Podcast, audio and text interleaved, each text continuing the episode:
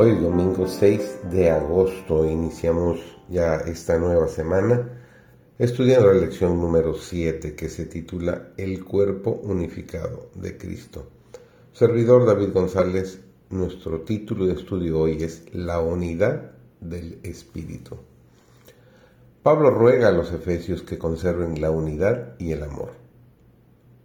Dice el apóstol, yo pues, preso en el Señor, os ruego que andéis como es digno de la vocación con que sois llamados, con toda humildad y mansedumbre, con paciencia, soportando los unos a los otros en amor, solícitos a guardar la unidad del Espíritu.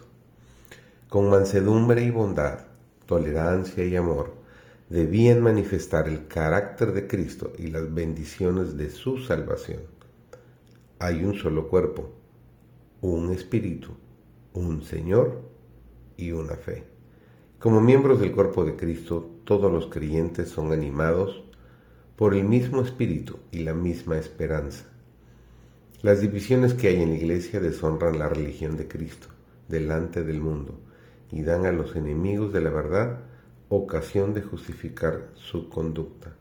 Las instrucciones de Pablo no fueron escritas solamente para la iglesia de su tiempo Dios quería que fuesen transmitidas hasta nosotros. ¿Qué estamos haciendo para conservar la unidad en los vínculos de la paz? La unión de los creyentes con Cristo resultará naturalmente en la unión de los unos con los otros, el vínculo más resistente de la tierra.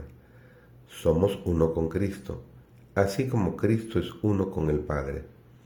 Los cristianos son los pámpanos y solo pámpanos en la vid viviente.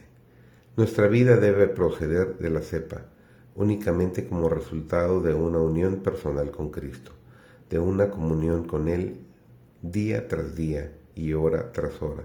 Podemos llevar los frutos del Espíritu Santo. La vid tiene muchos pámpanos, sin embargo, aunque todos son diferentes, no pelean entre sí hay unidad en la diversidad. Todos los pámpanos obtienen su alimento de la misma fuente. Esta es una ilustración de la unidad que debe existir entre los seguidores de Cristo. En los diferentes tipos de trabajo que realizan deben tener una sola cabeza. El mismo espíritu de distintas maneras obra por medio de ellos. Hay acción armoniosa aunque los dones difieran. Muchos de los que aseveran amar al Señor no tienen amor hacia aquellos con quienes están unidos por vínculos de fraternidad cristiana. No es la oposición del mundo lo que nos hace peligrar más. El mal que los cristianos profesan guardan en su corazón nos expone al más grave de los desastres y retarda el progreso de la obra de Dios.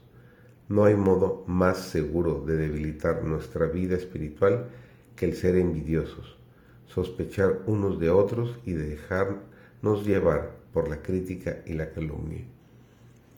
La armonía y unión existente entre hombres de diversas tendencias es el testimonio más poderoso que pueda darse de que Dios envió a su Hijo al mundo para salvar a los pecadores.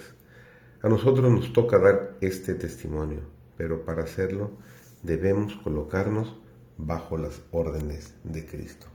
Que tengas un día realmente muy bendecido.